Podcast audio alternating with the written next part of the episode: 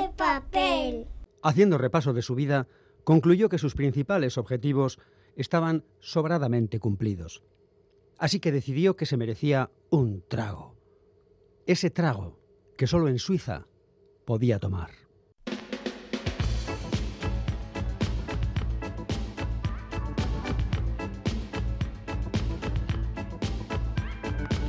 Pompas de papel. Galder Pérez, Urte Berrión, compañero. Iñaquichu, Iñaquichu Calvo, que lo de Urte Berrión ya está pasado de moda, pero bueno, como te deseo lo mejor, te voy a decir también Urte Ay, es que ricasco. Ah, esta gausa es bueno, y por supuesto a toda nuestra audiencia. ¡Ale, venga! Que ya hemos empezado 2022 y ya, ya, ya huele un poquito, bueno, perdón, ¿eh? Que no, que quiero decir, o sea que 2022 vuelve, vuelve, vuelve tras el paréntesis navideño de, de, de- pues que menos que a la temporada ahora, llamémosla regular, de pompas de papel. Aquí estamos, en efecto, con muchísimas ganas de seguir. Dale que te pego con libros, cómics y todo lo que tenga que ver con la literatura. Y en este caso no son propósitos de año nuevo, sino el motivo fundamental del nacimiento hace más de 35 años. De, ah, no, de, de, de- de Iñaki de Galder, no, de este programa, Pompas de Papel, que sigue su ruta con un equipo envidiable formado por Félix Linares, Chani Rodríguez, Ane Zabala, Quique Martín, Iñaki Calvo. Roberto Mosso, Begoña Yébrago, Isal del Andabaso y Galder Pérez. Vale ya de turrones y mazapanes. ¡Empezamos!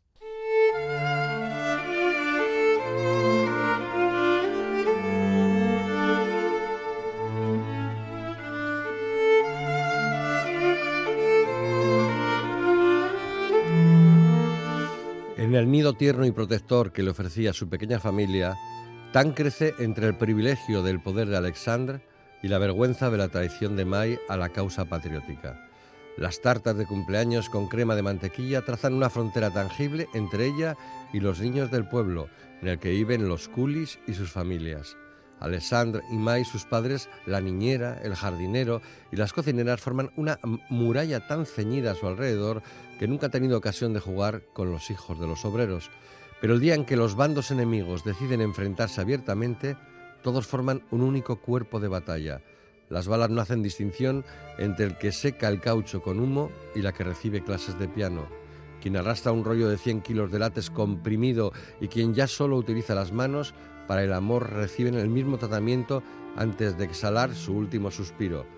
Antes de la aparición de los drones, antes de los ataques a distancia, antes de que fuera posible matar sin ensuciarse los ojos ni las manos, el campo de batalla era probablemente el único lugar donde los humanos acababan por igualarse mientras se eliminaban unos a otros.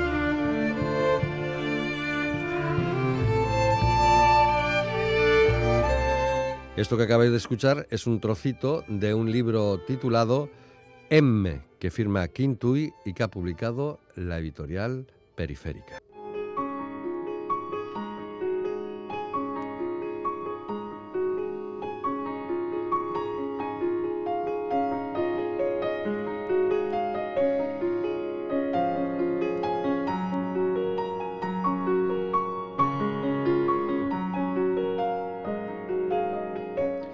Escritora vietnamita canadiense Kim Thuy nació en Saigón en 1968 y abandonó Vietnam en una barcaza de refugiados cuando tenía 10 años.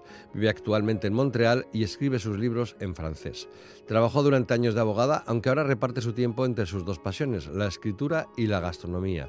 En este último capítulo hay que resaltar que regentó durante un tiempo un restaurante y que en estos momentos es una valorada crítica gastronómica en radio y televisión. En la literatura debutó en 2009 con la novela Ru, inspirada en sus experiencias como refugiada vietnamita. El libro fue un éxito en Canadá y Francia y fue galardonado en su país de acogida con el Prix Gouverneur General, uno de los máximos galardones literarios canadienses. A estas novelas siguieron otras dos, Man, una exploración de la identidad de una mujer y su relación con dos tradiciones gastronómicas diferentes, y Vi, una mujer minúscula, otra reflexión sobre el desarraigo y la construcción personal lejos de la cultura de origen de la hija menor de una familia vietnamita. Y ahora llega M, su último trabajo publicado en 2020 en Canadá. Como se nos dice al comienzo del libro, la palabra vietnamita en existe sobre todo para designar al hermano o hermana menor de una familia, o al más joven o la más joven de dos amigos o amigas, o a la mujer de una pareja. Aunque la autora también le da otra acepción, la del imperativo del verbo amar en francés, aime. Por tanto, como también señala la escritora, Em, em, ama, amemos, amad. Porque precisamente En es una novela sobre el amor sin reservas en un contexto tan duro como la guerra del Vietnam, que los vietnamitas denominan como guerra estadounidense. Quintui se entrevistó con personas vietnamitas que habían vivido esas atrocidades y que ahora viven dentro y fuera del Vietnam. Y se encontró con historias de sufrimiento y abnegación, con historias que nos hablan de gente que acogió a los más débiles, a los más desamparados, a los más pequeños, a los más jóvenes, sin esperar nada a cambio, solo por amor. La historia de Mahade, que acabó recogida por una familia adinerada del sur de Estados Unidos, la historia de Mai, hija de un explotador francés y una criada vietnamita que fue salvada por la niñera de la plantación de caucho y que acabó casada con un historiador canadiense, o la historia de Louis, producto de la relación entre un soldado negro estadounidense y una prostituta vietnamita que cuidó en las calles de Saigón a un bebé abandonado.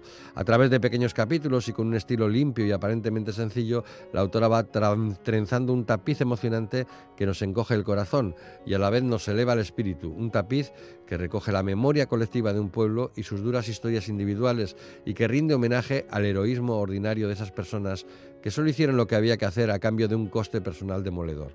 Un tapiz que también nos enfrenta ante la verdad histórica y sus constantes falsedades, porque ganar, ganan los de siempre, y perder siempre pierden los más débiles, las víctimas de los conflictos. Quintui se ha convertido desde ya en una de mis escritoras favoritas. Su novela se titula M y la ha publicado Periférica.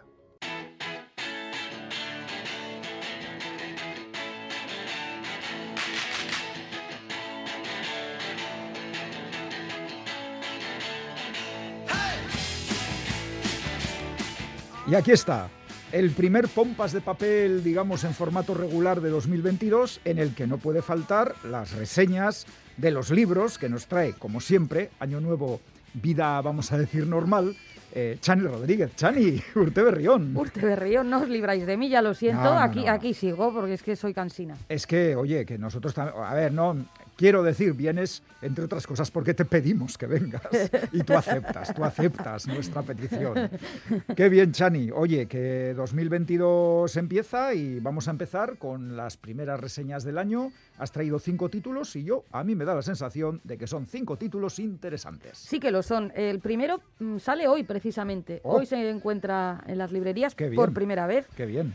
Me refiero a Todas nuestras maldiciones se cumplieron de Tamara Tenenbaum, publicado por eh, Seix Barral. Es un Ajá. libro que narra el tránsito de la infancia a la madurez de una chica que creció en una comunidad judía ortodoxa hasta que una mañana de invierno, cuando apenas contaba con cinco años, una bomba se llevó la vida de su padre e hizo estallar todas sus certezas. Vaya. Está muy basado en la vida real de Tamara Tenenbaum, que efectivamente se crió en una comunidad judía ortodoxa que la marcó muchísimo. No me extraña. Y asesinaron a, a- a su padre, sí. Bueno, pues sin una figura paterna, la protagonista crece en un ambiente dominado por mujeres fuertes, lo que le va a dar la determinación necesaria para cuestionar los mandatos religiosos que la rodean y las limitaciones impuestas por su género. Tamara Tenenbaum narra, lo decíamos, una historia personal que es también generacional, atravesada por una tensión eh, latente que moldea todos los vínculos mediante un estilo seco, irónico, con destellos inteligentes de humor. La autora describe el clima de su infancia y su adolescencia dentro de la ortodoxia y su ruptura simbólica y real en busca de horizontes, bueno, pues un poquito menos asfixiantes que lo que pueda ser eso, ¿no? Esas comunidades Sí, sí. ultraortodoxas. Eh, o bueno, ortodoxas simplemente. Eh, Tenenbaum nació en Buenos Aires en 1989, es licenciada en filosofía por la Universidad de la capital argentina. Y a ver, es bastante conocida porque no hace mucho se publicó el ensayo El fin del amor, amar y follar en el siglo XXI. Qué explícito. Eh, muy explícito, que, que fue un éxito, la verdad, tanto por aquí como por América Latina. Considerada una, eh, una eh, feminista eh, relevante de una de las últimas olas del, del feminismo, Sí. yo creo que es, es, como decíamos al principio, interesante, atractivo, ¿no? Eh, el planteamiento de, de este Muy libro. atractivo. Pues- y esta, esta novela eh, creo que es su primera novela, ¿verdad? Como novela sí, creo que es la primera, yo también. Eh, la habíamos conocido, al menos aquí, como decía, por los, por los ensayos. Por sus ensayos. Fenomenal. Tamara Tenenbaum. Más autores, en este caso otra autora. Amiga del programa, Sí, Esther Zorrozúa, sí. que ha publicado pues hace muy poquito Archipiélago Vidasoa en la editorial Baile del Sol, una editorial canaria, también que, que merece la pena echar un vistazo a su Qué catálogo. nombre, o sea, qué nombre más curioso, ¿verdad? Baile del Sol. Y es Canaria. Bueno, no está Un, mal. un día teníamos que hacer una sección sobre los nombres de de, editoriales. editoriales. porque son algunos muy bonitos, otros de traca. Bueno, pues algún día haces la selección de libros remarcando un poco el título y el autor y un poquito la historia de la editorial. Mira, Eso, pues sería para otro día. sí, para otro día. ¿vale? Venga. Que acaba de empezar el año. o sea, Eso, eso, dennos tiempo, dennos tiempo, que estamos en enero. Bueno, a ver, eh, mm, las circunstancias del momento han propiciado que surja una vez más una generación perdida, la que ahora está en torno a la treintena y a la que le toca enfrentarse a la precariedad en Mm. todas sus, sus facetas. Que surja una vez más, como bien se dice. Pues sí. Porque no es nuevo. Ariana es una representante de ese grupo que vive gobernado por el síndrome de la incertidumbre en lo laboral, en lo geográfico, en lo social, en lo sentimental, incluso a veces en lo físico. La trayectoria de, de Ariana, de esta joven, está marcada por una familia que orbita a los dos lados de una frontera, antes real y ahora eh, más simbólica. Y por tres hombres muy distintos en los que no encuentra estabilidad ni seguridad. Bueno, la frontera con el título que tiene el libro creo que queda clara, ¿no? A- claro, a la que se, Pues a sí, la que por se cierto. refiere. Y además como que está de actualidad, ¿verdad? De- Bueno, eh, sí, la verdad que sí. Entre los personajes hay también una, una eh, galería de mujeres en las que Ariana se mira como en un despliegue de espejos sin encontrar nunca al otro lado eh, su contrafigura, salvo en el caso de su tía Chantal, que aparece y desaparece de su vida como un cometa. Eh, y bueno, ella es la única con la que Ariana comparte sus estados de fragilidad, de desarraigo, de inseguridad, de vulnerabilidad, incluso de desintegración. Y es con la que al final eh, decide compartir también un futuro incierto. ¿Y eso qué indica? Pues que hoy en día eh, el síndrome de, de incertidumbre se manifiesta de forma más recurrente en toda una generación, pero que en realidad siempre ha habido una minoría al menos, al menos eh, numerosa que lo ha, que lo ha padecido. Pues eh, que sí, que es verdad. Eh, como decía Esther Zorrozúa, es amiga del programa. Muy pero bueno, amiga. por si acaso vamos a recordar que es bilbaína, licenciada en Filología Románica, con un doctorado en Literatura sobre Vargas Llosa y es profesora de un instituto de, de bachillerato y además tiene una extensa, una extensa obra de la que hemos hablado aquí en Pompas de Papel en distintas ocasiones. Pues de nuevo Esther Zorrozúa en Pompas y ahora tercer libro, tercera autora. Tercera mujer, eso es. Sí. Eh, Arancha Álava en esta ocasión.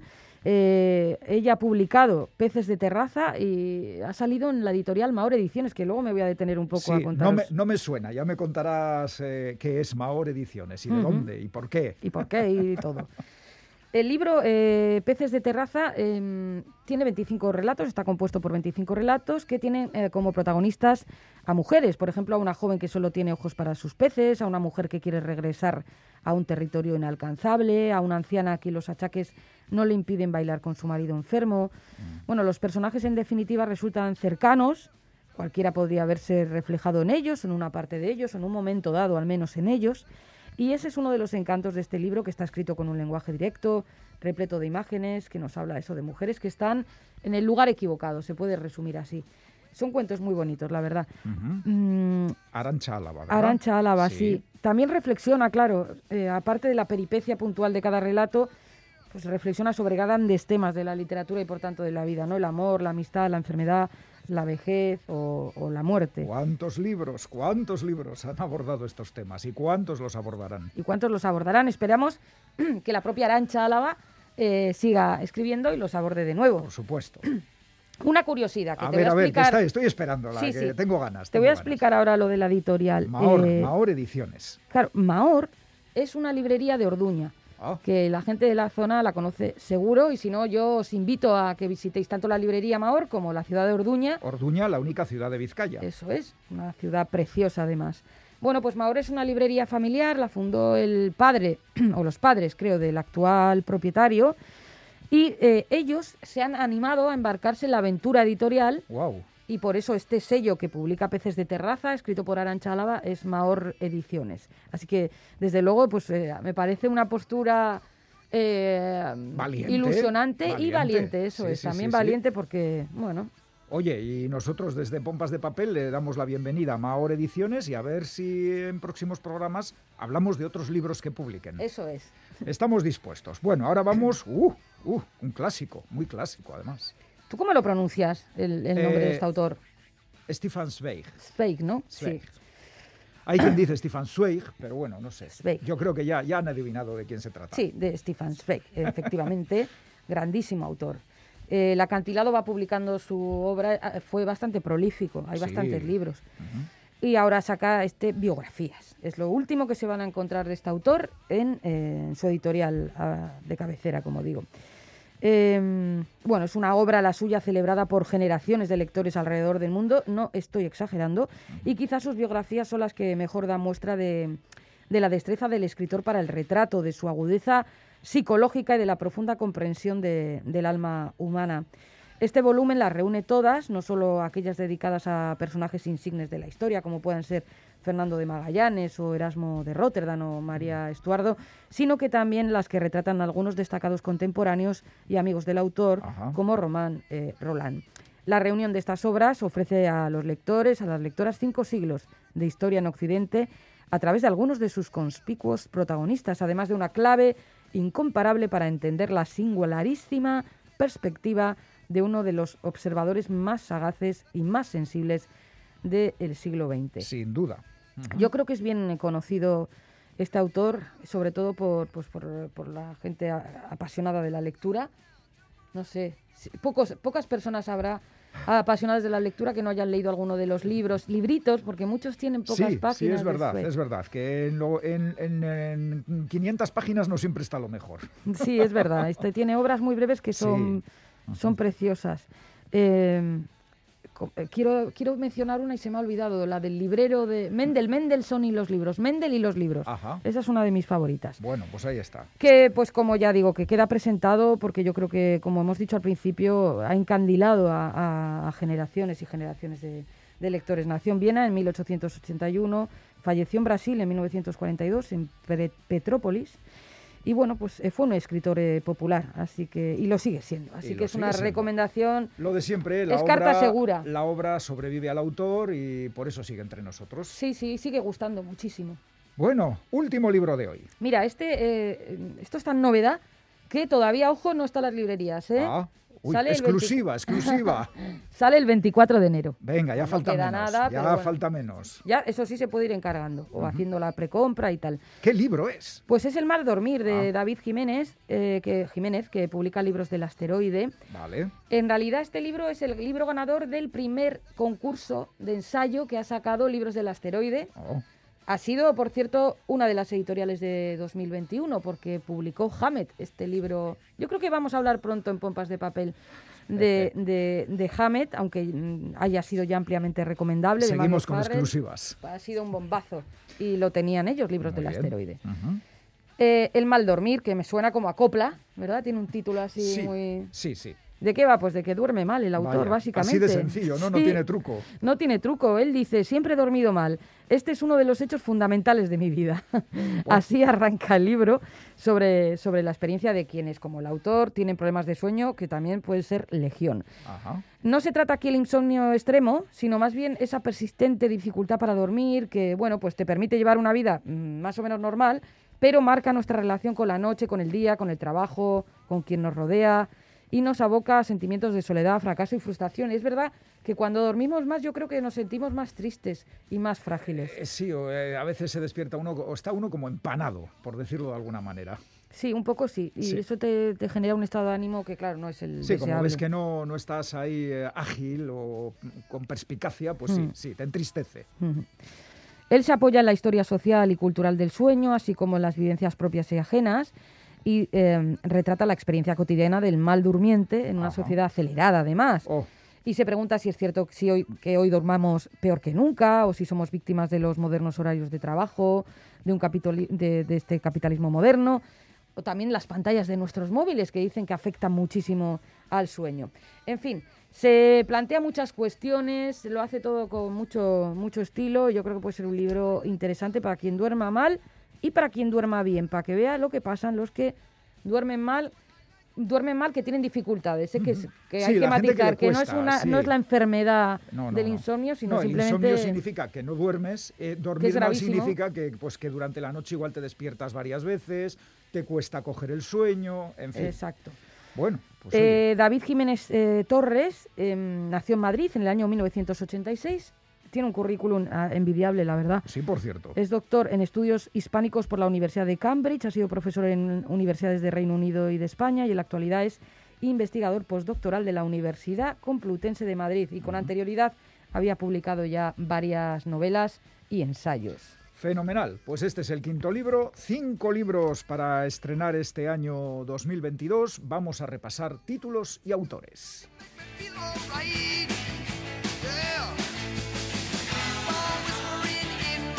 Todas nuestras maldiciones se cumplieron, de Tamara Tenenbaum, publicado por Seix Barral. Memoria histórica, con poca ortodoxia. Archipiélago Vidasoa, escrito por Esther Zorrozúa y publicado por Baile del Sol. La incertidumbre fronteriza, tema muy actual. Peces de terraza, firmado por Arancha Álava y publicado por Maor Ediciones. Relatos sobre la vida misma. Biografías de Stefan Zweig, publicado por, como es costumbre, El Acantilado. Una obra maestra de un maestro. Y por último, un ensayo, El, mar, el mal dormir, escrito por David Jiménez y publicado por la maravillosa Libros del Asteroide. Eh, dormir mal, una reflexión, que también se puede reflexionar sobre esto. Pues Chani, es que ricasco y dentro de un ratito nos vas a traer, vas a comentar un libro que nos va a gustar mucho. Sí, yo creo que la autora te puede sonar. Sí, sí. No sé si se, llama Guisalde, se apellida Landavaso. Creo que sí. ¿Verdad? Venga pues. Gero arte, Chani. Agur.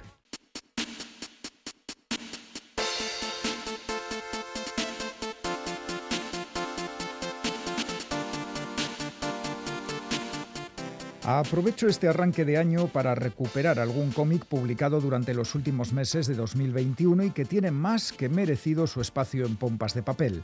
Es el caso de Corto Maltés, Océano Negro, una insólita aventura del mítico personaje creado por Hugo Pratt, revisitado y trasladado en el tiempo por Martin Kenehen y Bastien Vives, dos de los autores más destacados del actual cómic francés. Hay que recordar que ya en 2015, al cumplirse 20 años de la muerte de Hugo Pratt, la empresa que gestiona su patrimonio eligió a los españoles Juan Díaz Canales y Rubén Pellejero para continuar las aventuras de Corto Maltés. Lo hicieron respetando al máximo el estilo, la época y la esencia de la serie original, y el resultado son tres álbumes publicados y un cuarto que verá la luz en los próximos meses. La prolongación con otros autores de las andanzas de Corto Maltés ya fue un reto mayúsculo, pero los propietarios del personaje han decidido subir otro peldaño más con la ayuda de dos franceses, el guionista Martin Kenehan y el dibujante Bastien Vives, toda una estrella y auténtico enfant terrible del cómic galo. Bastien Vives ha firmado en solitario obras imprescindibles como El gusto del cloro, Polina o La blusa, y junto a Martin Kenehan publicó en 2020 la novela gráfica 14 de julio, estremecedor relato de un país, Francia, traumatizado por el terrorismo tras los atentados yihadistas de 2015 contra el semanario Charlie y la Sala Bataclan. En definitiva, dos autores de éxito que sin ningún complejo se atreven a romper la barrera temporal establecida por Hugo Pratt, las tres primeras décadas del siglo XX y sitúan a su personaje nada menos que en el año 2001. Corto Maltés es un joven marinero que tiene que llevar a un grupo de ladrones hasta un yate de recreo. Lo que iba a ser un robo sin violencia se convierte en un baño de sangre y Corto huye del lugar en compañía de un anciano japonés que custodia un libro misterioso. Ese libro hace referencia a un tesoro legendario del imperio inca, perseguido también por una siniestra organización llamada Océano Negro, que hunde sus raíces en la ideología fascista y en la derrota sufrida por Japón en la Segunda Guerra Mundial. En busca de ese tesoro, Corto Maltés viajará a Japón, Perú y España. Vivirá peligrosas aventuras en una oscura cueva de los Andes. Tendrá noticia del ataque contra las Torres Gemelas de Nueva York y coincidirá con Rasputín, su gran colega y enemigo. Al final del recorrido, nuestro intrépido héroe encontrará lo que busca en la mezquita de Córdoba. Todo un detalle de los autores porque Corto Maltés vivió de niño en el barrio judío de esta ciudad andaluza. Estamos ante un excelente cómic de aventuras con buen guion y magníficos dibujos y que alguien ha definido de forma acertada como una traición elegante a la obra original de Hugo Pratt. Corto Maltés, Océano Negro, de Martin Kenehen y Bastián Vives, publicado en castellano por Norma Editorial. No os lo perdáis.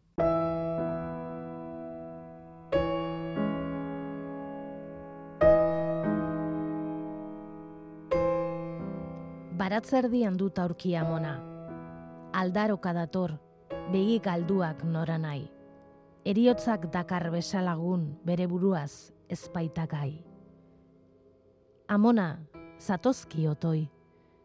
Biloba lastan zazu, esan zadazu biloba, itzori soilki zarrak ditondu ardoa oiduen bezala. Biraka hasi zen, deita dei, aita dei, ta ama. Aurtzaroko lurrak irentxi lagunak, zaharrez berrumetu denezkero, mendeko darabileenak. Errukarri, lausorik dugiza argia begietan. Non nahi aldiaren sitxa, zuka zoroki mintza zitzaidan zaldun arrotza bainintzan. Lastan dut, bera, harrituta, begi begira da gokit. Gero, geldiro, nor zaitut? Euskaraz ark niri galdegina gogoan besterik ez dut. Nire begian suz zutu nahi ez bereak diotsat, biloban auzu, zaharrena, zure marrubi gorriak inoiz osten oi nituena. Oroiote, begietan zalantza dut tximistarik iragan zuelakoa. Burua igurtzi zidan astiro, esan ez. Zu, zu, gaixua. Ta hasi zen biraka berriz, hilzarrei oska, negarrez, eriotzaren egarri, bizitzearen ondarraleak larrainean eultzitzen ari. Xavier Lizardi, lehena. Susa argitaletxea.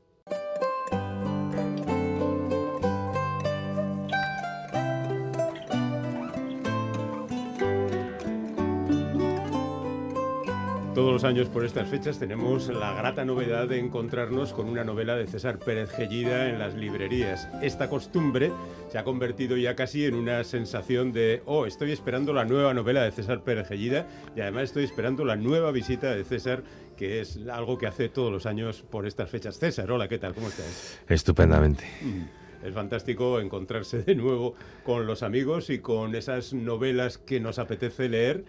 Yo supongo que te lo dicen mucho porque tú tienes un club de fans verdaderamente amplio, ¿no? Sí, y además es que siempre por, por estas fechas y, y es quizá la mejor noticia para un escritor que mm, a veces se nos olvida, pero eh, nosotros estamos donde estamos porque tenemos lectores eh, al otro lado. Y, y retomar el contacto con los lectores después de, bueno, pues es- este, esta letanía que hemos pasado pandémica, eh, yo creo que es la mejor noticia que podemos tener. Bueno, la nueva novela de César se titula Astillas en la piel y es muy diferente de las anteriores, podemos decirlo tranquilamente, ¿no? Sí, porque, porque es un hecho, no es, no, no es nada que debamos esconder. Eh, es diferente porque su germen es distinto, que luego si quieres eh, lo comentamos, y, y es verdad que eh, tiene ingredientes eh, diferentes, para empezar porque eh, la investigación criminal, que es el motor narrativo de, de novelas precedentes, aquí tiene su presencia, pero pesa poco en la trama. Lo que pesa es la relación entre estos dos amigos eh, en, en una estructura de thriller, porque tiene el suspense sostenido desde las primeras páginas hasta el final, y con un componente psicológico que es este juego entre los propios personajes, los personajes con el lector y el autor con los lectores. Hmm. Bueno, tus seguidores están acostumbrados a que algo de material de tus novelas anteriores aparezca por aquí, pero claro, esta es una novela muy diferente, no obstante te las has arreglado para ir colocando algunas referencias que los habituales lectores de tus libros eh, encuentren con satisfacción, ¿no? Sí, eh, es una novela que se puede leer de forma independiente, es conclusiva y mm, eh, lo que pasa es que, que, claro, yo tengo este bagaje que de alguna forma... 12 libros ya. Claro, son, son, son 12 novelas, 10 años y, y me gusta hacer guiños al, a, a todo el recorrido que yo tengo en, en esta carrera literaria. Eh, para la mayoría de los lectores eh, que me han seguido los entienden, pero para otros es eh, totalmente aséptico. Sí, pero no significa nada, solo es una referencia, Exacto. un detallito para salir adelante. Pero vamos ya con el asunto que nos trata. Tú has narrado esta historia en dos tiempos, fundamentalmente, la actualidad, donde dos viejos amigos se reencuentran con un plan, igual no hay que contar mucho, y al mismo tiempo eh, de dónde viene ese- esa historia que se va a contar ahora. Es decir, hay un capítulo en la actualidad, un capítulo años atrás, un capítulo en la actualidad, un capítulo años atrás y de vez en cuando una incursión en el futuro. Correcto. Pero bueno, eh, es una estructura clásica y a la vez diferente, ¿no? Sí, mm, sí, lo podemos estructurar como causas y consecuencias. Ajá. Causas, las de 1993, que se desarrolla en un internado y donde estos dos amigos eh, con 13 años tienen, mm, bueno, pues un eh, choque traumático con, con, que lo podemos decir perfectamente, con un profesor que eh, abusa de uno de ellos, de Mateo. Eh, además abusa de forma continuada. Álvaro es conocedor eh, de ello y mm, lo que tenemos en el presente son las consecuencias. Son las consecuencias de elegir un camino u otro para extraer estas astillas que en forma de recuerdo, de imágenes, se van clavando poco a poco con el paso de los años y que ahí está la incógnita, si conviene o no conviene extraer. Bueno, yo creo que sí, pero bueno, eh, Yo los- también. Los personajes La, decidirán. la cuestión es, la cuestión es el camino que tomas para extraer esas Eso astillas. es, eso es un poco más complicado. En la acción de 1993 transcurre en Valladolid, tu ciudad, a donde volviste ya a- anteriormente, en tu novela anterior, que habías visitado, por supuesto, en tus primeras novelas. Parece que ya te vas a quedar en Valladolid y alrededores, ¿no? Bueno, es que Urueña es un sitio eh, maravilloso. Tiene, tiene un intrincado de calles medieval, amurallado, muy bien cuidado, sobre un altozano desde donde se domina toda la meseta castellana. Y mm, a esto añado yo una cencellada preciosa que te... Preciosa, preciosa. No sé si es la palabra. ¿eh? pero, pero que mm, eh, es la atmósfera en la que yo quería desarrollar este tipo de novela, ¿no? Y donde encaja bien. Eh, Urueña era un escenario que yo ya tenía en la cabeza desde hace muchísimo tiempo, pero no quería que fuera un escenario más de una de mis novelas, sino que quería que se convirtiera en protagonista y que influyera en las voluntades de los personajes, como, como aquí ocurre. El otro escenario es un, es un internado que no existe, que me he inventado en, en la Sierra de Guadarrama, he decidido encuadrarlo. Y, y bueno, ahí lo que importa no es tanto eh, el envoltorio como lo que sucede dentro del internado.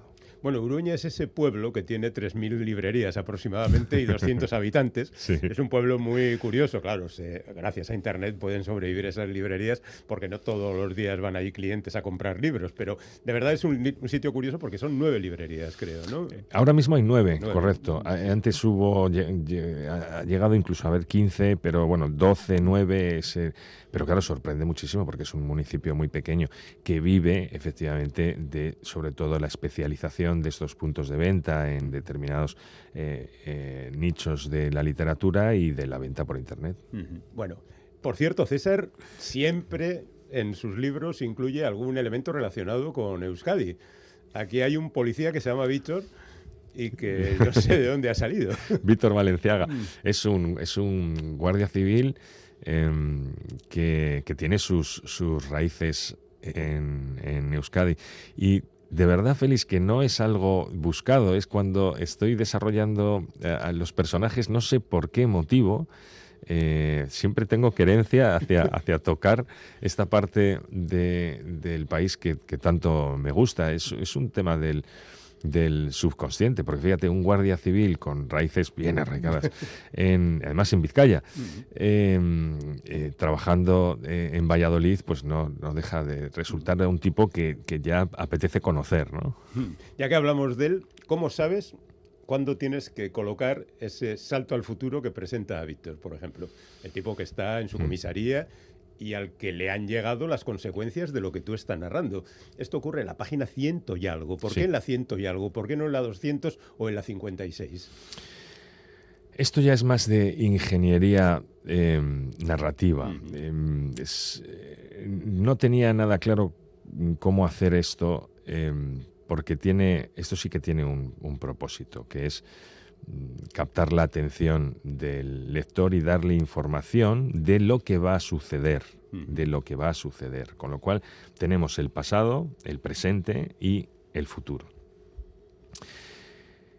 Esto se hace con, con escaleta después de eh, cuando tienes mm, el segundo, tercer borrador y todo tiene una coherencia argumental, es cuidado porque la dosificación de información aquí puede hacer que si me equivoco un capítulo antes o un capítulo después, puedo estar estropeando algo de lo que va a suceder o algo de lo que ha sucedido. Entonces, aquí sí que hay que mirarlo mucho, hay que analizar, hay que tener muy clara cuál, dónde están las escenas y decidir aquí, aquí, aquí y aquí.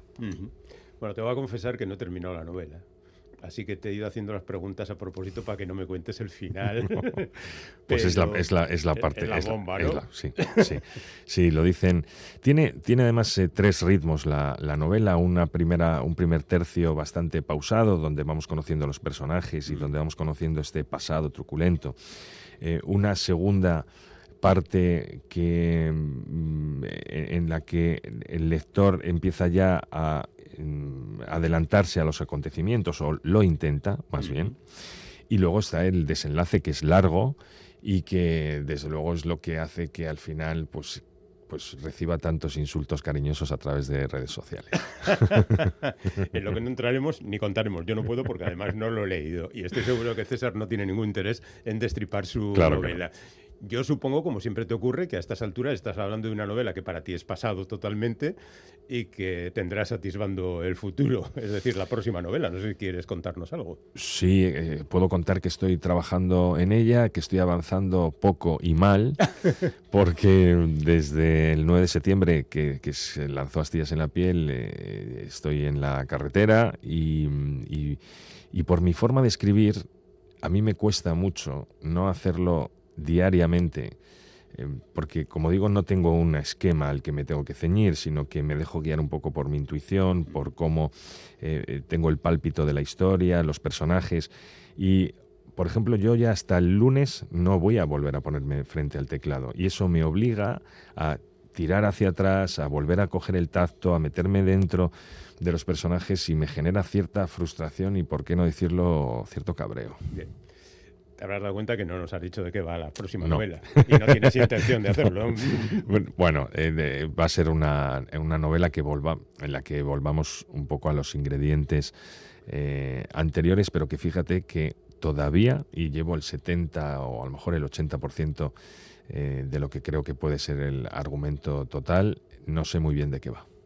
Bueno, pues lo descubriremos más tarde que tú, pero lo descubriremos el año que viene por estas fechas. Sí, sí, seguro que sí. Para, para estas fechas volveremos a estar aquí, que yo creo que es la mejor noticia. Te diré una cosa, si no cumples tu cita anual, entonces sí que vas a tener problemas con tus lectores.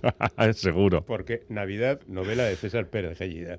Astillas en la piel se titula esta. César, como siempre, estupendo recibirte aquí y poder leer un libro tuyo y charlar contigo. Así que cuando quieras, te vienes. Muchísimas gracias, siempre es un placer.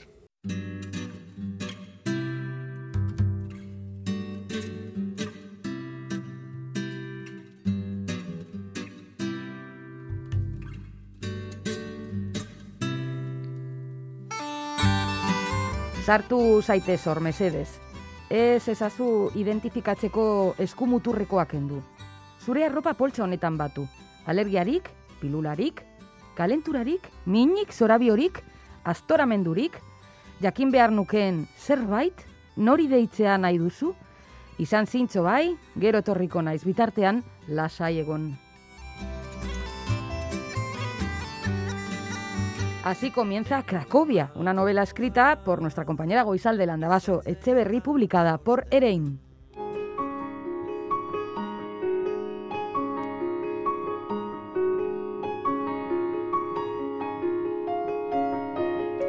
La protagonista y narradora de Cracovia, la nueva novela de Goizal de Landavaso, ingresa en un hospital vasco aquejada de una enfermedad aún sin diagnóstico. Tiene una extraña herida en la pierna que desconcierta a los médicos. Y bueno, en realidad este libro lo que narra es simplemente eso, la historia de un ingreso hospitalario. Sin embargo, la autora bilbaína consigue insuflar magia y humor a una circunstancia tan adversa como esa. La protagonista se verá enseguida inmersa en los eh, protocolos médicos y las pruebas habituales y, por supuesto, en las incomodidades derivadas de su situación. Munduko botererik handiena duen sabako erregina bezala atera naute, oe ibiltarian, lurazpiko karrajoetatik ekarri nau koloredun batek, hemen minotauro ere galduko litzateke. La novela tiene una estructura circular porque se abre y se cierra con unos capítulos muy dinámicos, regidos por el paso de los minutos. Sin embargo, el cuerpo del libro tiene un ritmo narrativo eh, distinto, que obedece a la manera también distinta, claro, en la que se percibe el tiempo dentro de un hospital, ordenado apenas por las diferentes comidas que les ofrecen al cabo del día. Como decía, pronto observamos cómo eh, la narradora emplea la imaginación para resistir al miedo, a la incertidumbre y al hastío donde cualquiera vería una habitación de hospital, ella ve París, por ejemplo, y bueno, sueña también, con eso se entretiene, con viajar a Cracovia. Hortik antibiotikoa, sueroa, odola eta dena delakoa sartuko dutela esan dit. Dena delakoa. Eta dena delakoa zerote den galdetu diot. Polonio horik ez didazue sartuko, ez? Barre egin du koloredunak. Ez dakit lasaitu edo ez. Polonian nahi lukeela egon esan dit. Izan zara Krakovian, Como decía, el humor es el mejor aliado eh, de esta singular paciente y quizá del propio libro, porque eh, anda escasa de humor la literatura además. Landavaso se vale de los diálogos, de las introspecciones, de la comicidad siquiera involuntaria de distintas situaciones, incluso del chiste, del chiste tradicional, para arrancar una sonrisa y a veces una carcajada a los lectores. Pero además Cracovia no es solo humor, porque como suele suceder, no hay drama sin un punto de comedia, ni comedia sin un punto de tragedia, y aunque no lo vamos a adelantar aquí, hay una historia que nos encogerá un poquito el corazón. Tiene mucho mérito Landavaso porque ha logrado articular una novela con, con, bastantes elementos en contra. Pocos escenarios, pocos personajes, tiempo denso, lento. Bueno, y a pesar de todo, en mi opinión al menos sale victoriosa. Eh, la, dedica, dedica el libro, por cierto, al personal de Basurto, a quien agradece la atención que le dispensaron en un momento dado. Y bueno, como estamos en la situación que estamos, vamos a aprovechar también nosotros para agradecer desde Pompas de Papel el trabajo de todo el personal sanitario de Osakidecha y para agradecerle también a Goizal de Landavaso este libro, Cracovia.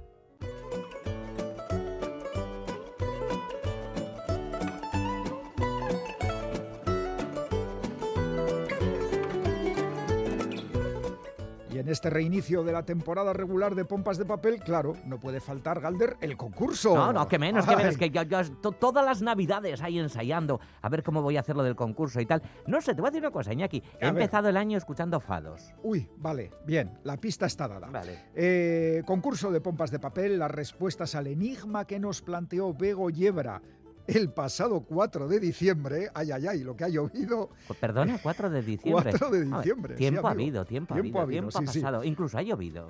bueno, pues Incluso ha hecho mucho sol. Las respuestas son estas. Título del libro En otoño, autor Karl Ov Knausgaard.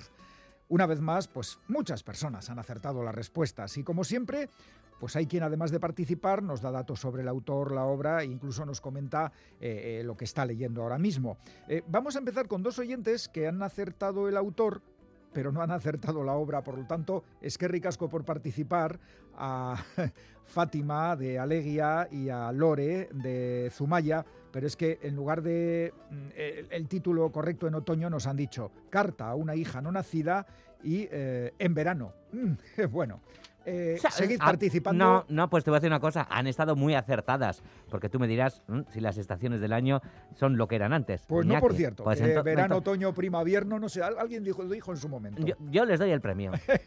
bueno, pues a ver, hay tres ganadores que hablaremos de ellos enseguida. Eres demasiado correcto. Ay, ya lo sabes que sí, Galder. Eh, trato de corregirlo, pero, pero es que es esa educación que he recibido durante tantos años. Eres incorregible, por lo tanto. Ay, vale, vale, compañero, estás, estás, estás ahí, ahí, me estás, me estás haciendo ahí un poquito de dolor. ¿A que no, que te quiero mucho, Iñaquicho. Es que ricasco, que ya lo sé, hombre, que esto es pompas de papel y seguimos con oyentes que nos dicen cosas que leen y lo que les está pareciendo. Eh, por ejemplo, eh, José Mari de Donostia, eh, la obra es en otoño de Karl Ov Nausgaard, primer volumen del nuevo hito literario de cuatro en el que el autor reflexiona sobre los temas más variopintos, combinando lo sublime con lo escatológico, lo divertido y lo trágico, lo aparentemente nimio y los conceptos más profundos. Eh, Iñaki mm, nos dice, las respuestas al concurso son las que seguidamente paso a detallar. Autor Karl Ove Nausgaard, nacido en Oslo el 6 de diciembre del 68, novelista, biógrafo y escritor noruego. El género es literatura de ficción y memorias. La obra de este escritor que habéis eh, elegido es En otoño con el hilo conductor del nacimiento inminente de su hija, el autor se embarca en un nuevo proceso de escritura torrencial, en el que conviven lo íntimo y familiar con las grandes preguntas universales. En su portentosa indagación, explora y exprime todo el potencial de la literatura más allá de los límites de la ortodoxia. ¿Qué te parece? Esto Bueno, tiene bueno, nivel, ¿eh? eh, Ya lo creo que sí. Bueno, Andrés, ¿qué nos dice Andrés? Pues eh, vamos a por el cuarteto de las estaciones que nada tienen que ver con los barroquismos de Vivaldi. El autor de nombre irreproducible pero no impronunciable, recordar el anillo diacrítico sobre la segunda A del apellido, ponemos un poquito de redoble y una fanfarria de andar por casa, es el escritor Karl Ove Nausgaard. Genial, os felicito por esa entonación que todo lo puede.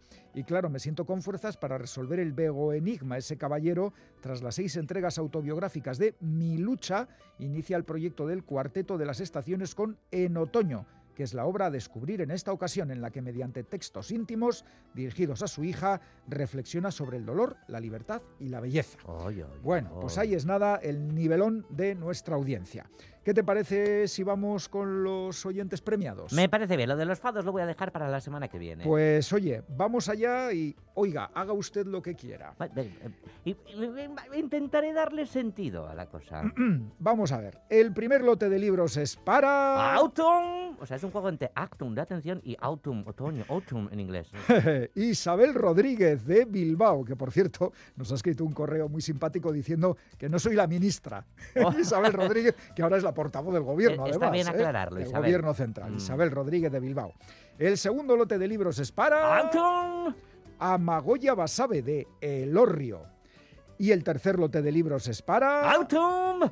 Iñaki Garrido de Oyarchun, que además nos dice que eh, su última lectura es el cómic Mugako Dragoyak que compró en la Soca de Durango. Anda, qué bueno. pues- Mugako Dragoyak, que, que lo comentamos en Pompas de Papel, Dragones de Frontera, de Iván Gil y Gregorio Muro Arriet, un magnífico cómic que se está leyendo, como decimos, Iñaki Garrido de Oyarchun, el tercer ganador de eh, los lotes de libros de este primer eh, Pompas de Papel normalizado del año 2022. No nos gusta lo normalizado. Bueno, este prim- miedo temporada normal, regular, Iñaki. temporada regular. Nada, yo así no sigo. ala, Sorionak a los tres. Ahí no te pongas eh, Vale, sensible vale, o así, tan, tan, vale, esa vale, piel tan, tan, tan fina. Sorionak a los tres, Isabel, Amagoya e Iñaki. Os recordamos que para participar en el concurso de pompas podéis mandar las respuestas a la dirección de correo electrónico pompas.eitv.eus. Y si queréis enviar una carta o una postal, lo hacéis a esta dirección. Pompas de papel, Radio Euskadi, Capuchinos de Basurto 2 48013 Bilbao. Autumn. El concurso de pompas, las pistas para acertar las respuestas nos las da, como siempre, Begoña Yebra.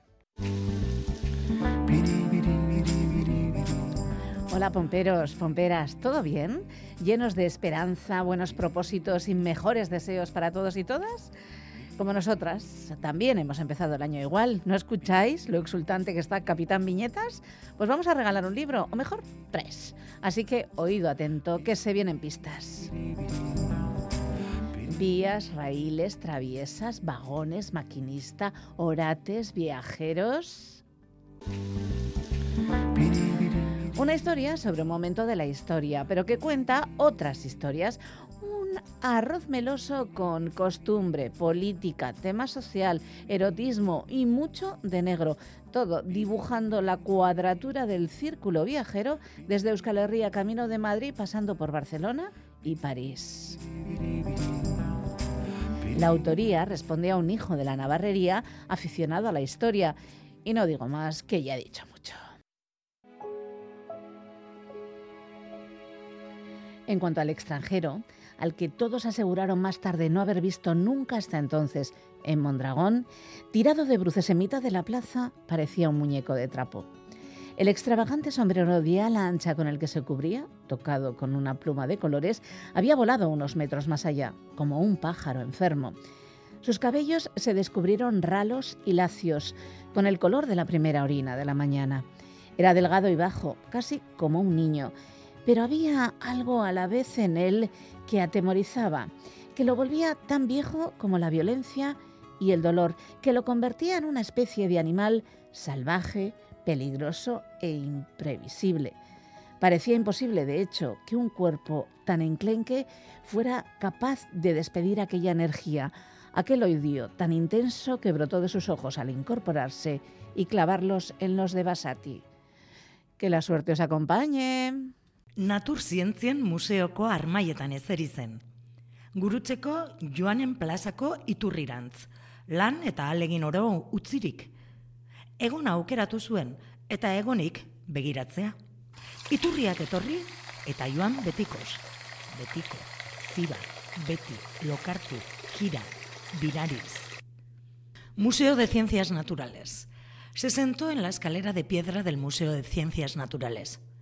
Hacia la plaza de San Juan de la Cruz. Dejó de lado toda pena e inquietud y eligió sentarse tranquilamente y contemplar. Los surtidores iban y venían, como peonzas giratorias, semidormidas, eternamente. Vitoriano Gandiaga.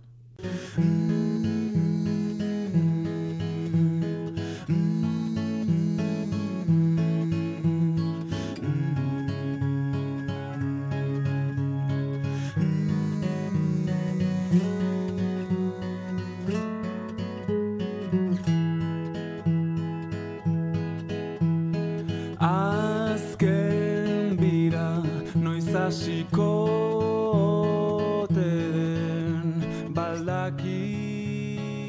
Recta final del programa. Si no habéis podido escucharlo en directo, lo tenéis en la página web de EITV y en la app EITV Nayeran. Pincháis en radio, vais a Radio Euskadi, Pompas de Papel y tenéis disponibles todos los programas de las últimas temporadas. Y así, con poema de Vichoriano Gandiaga y música de Querovia, terminamos este primer Pompas de Papel, formato habitual de 2022. ¡Ay, qué gusto, qué gusto volver a encontrarnos con toda nuestra audiencia! ¿Cómo han engordado, no? Oh, perdón que esto no se dice. Bueno, eh, que, que les deseamos, os deseamos lo mejor para este año recién estrenado, que ya...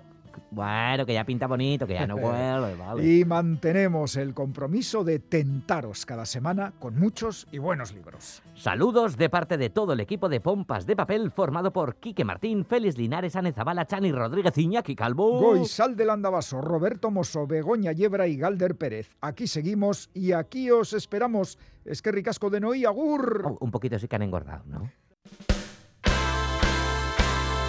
If you love me like